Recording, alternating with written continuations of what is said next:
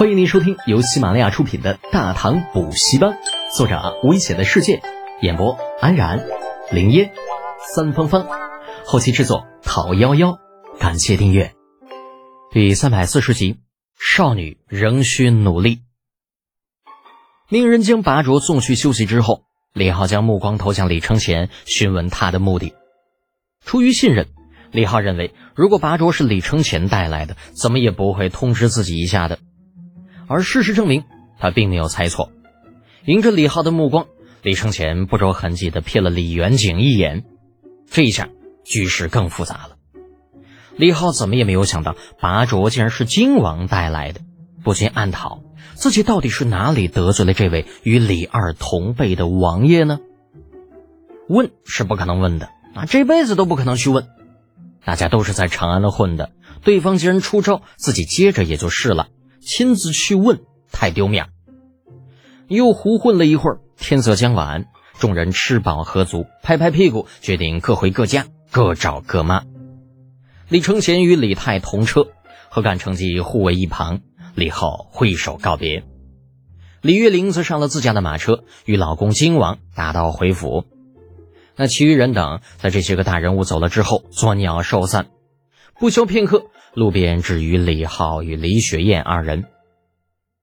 见雪燕郡主似乎有话说，李浩微微一笑，对其发出邀请：“走走吧。”啊，女娃娃面皮薄，置之不理，太失风度。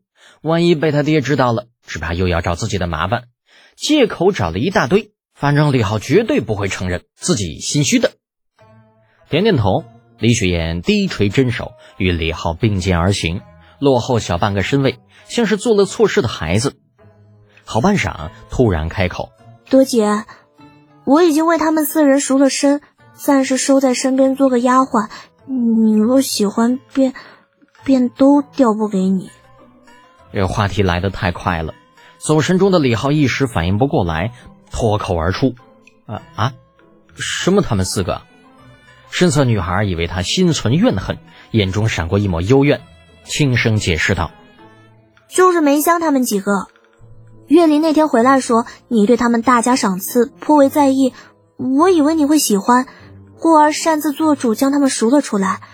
本打算放在身边调教几日，再与你送过去的。”女孩凄凄哀哀的声音让李浩没来由的心头一软，暗道一声厉害，苦笑着接口道：“啊，雪雁，你误会了。”说起我与他们四人，不过是逢场作戏罢了。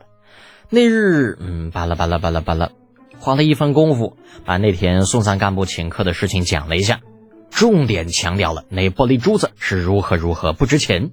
最后，李浩总结道：“你也知道啊，我堂姐就是唯恐天下不乱的性子，一点小事到了她那儿都会被说成破天般大。哎呀，你要是跟她较真，那就真的输了。”噗嗤一下。深色女孩一声轻笑，使得周围的夜色都平添了许多色彩，看得李浩有些呆。纯天然无污染的古典美女，一颦一笑、一举一动，都让李浩没来由的一阵心悸。李浩傻乎乎的样子落在女孩的眼中，那眼中笑意更盛了，低声丢下一句：“傻瓜。”我傻吗？不傻吧？李浩挠挠头。望着前面女孩的背影，郁闷的翻了个白眼儿。在大堂，这还是第一次有人说自己傻呢。李雪燕往前走了一会儿，觉得有些不对，扭过头才发现李浩竟然没有跟上来。玲珑心思的小郡主还以为自己一句话伤了某人的自尊，连忙走回几步，来到李浩的面前。德姐，刚刚我就是随口一说，你不要放在心上。李浩连忙摇头。一本正经道：“没事，不就是说了几句实话吗？那从小我娘就说我这人太老实，没有一点坏心，凡事总是为别人着想，傻到冒泡。很老实，没一点坏心，还凡事总为别人着想，傻到冒泡。你确定这是在形容你自己吗？你怕不是对这个‘傻’字有什么误会吧？”李雪岩嘴角抽了抽，抛给李浩老大一个大白眼儿，那决定不再跟李浩继续讨论这个问题了。转而说起正事，德姐，拔卓的事情，希望你不要怪月灵。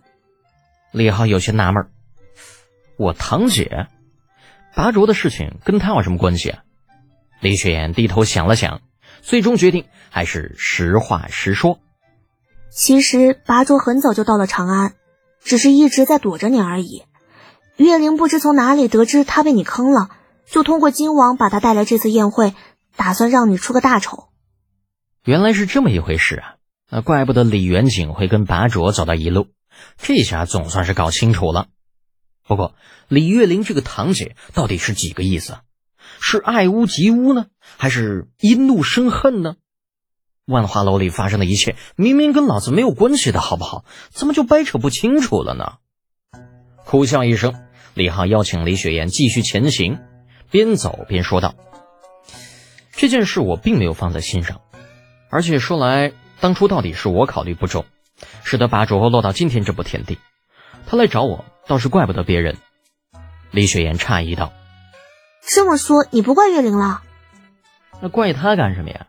李浩呵呵一笑：“拔卓此人呐，早晚都会来找我的。堂姐此举不过是提前将脓包挑破而已。所以真要说起来呢，我还要感谢他呢。”嗯，只要你不怪他就好，毕竟他也是为了我才搞出来这些事情的。我不想因为我的事情让你和他之间闹得不愉快。李雪岩温婉的点点头，语气中像是放下了一件很重的包袱。只要不是傻子，此刻都能够听出这女孩话里隐含的意思。李月玲因为李浩在外面沾花惹草，替李雪燕打抱不平。李雪燕本人在事后又一力替李月玲解释。那怎么看，这其中都代表了某郡主并不反对自己与李浩之间的事情。奈何。某个不傻的家伙，就是钢铁直男的性子，根本就没有听出来这其中的意思，兀自劝着女孩不要将这件事放在心上，自己心中有数云云。傻子，大傻子！看来魏国夫人说的果然没错，这家伙就是傻到冒泡的那种。李雪岩实在有些无语，沉默半晌，岔开话题：“德姐，拔卓的事情你打算怎么办呀？”难道还继续拖着？女孩说话很有分寸，巧妙的用一个“拖”字代替了“骗”。李浩其实也是一直在考虑这个问题，闻言道：“拖只怕是拖不下去了。如果我猜的没错，拔州这次来长安应该是偷偷过来的，其目的不外乎两个：其一是找外援，其二还是找外援。”啊，此话怎讲啊？李雪岩有些好奇，这两个找外援听起来似乎没有什么不同啊。阿周已经控制不住自己的欲望了，他想要一个更加强大的盟友，想要草原的汗位。当然，如果做不到这些，给他一些武力上的支援也可以，比如刀剑，比如铠甲。说到八周的目的，李浩分析的头头是道，半点没有刚刚的愚钝，听得李雪燕直翻白眼儿。啊，谁要听这个呀？你的甜言蜜语哪儿去了？你的云想衣裳花想容啊，哪儿去了？偏偏遇到那些秦楼出馆的女子，就什么都会；遇到本郡主，就啥都忘了。不知不觉间，人称王府就在眼前。李浩错愕的发现，啊，刚刚还好好的郡主，这会儿竟是一言不发，头也不回的进了王府，连声再见都没有留下。前后巨大的反差，让李浩差点质壁分离。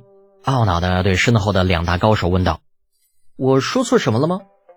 齐君买信心十足：“都督，我觉着你对那个突厥二王子的判断有问题。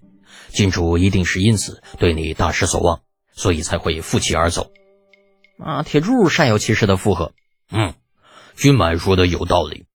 郡主毕竟见多识广，就看人方面也有自己的独到之处。俺觉着也是少爷你判断错了。”哦，这样啊，李浩的心情微微放松了些。判断错了就判断错了呗，那大不了再想想。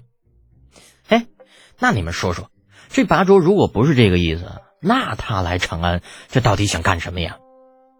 大门内尚未离开的李雪燕将门外的对话听了个清清楚楚，顿时哭笑不得的狠狠一跺脚。嫁人尚未成功，少女仍需努力。李雪燕暗中握紧了粉拳，门外讨论的声音渐渐远去。留下大门内表情丧丧的雪燕郡主和时不时偷笑的四朵娇花。本集播讲完毕，安然感谢您的支持。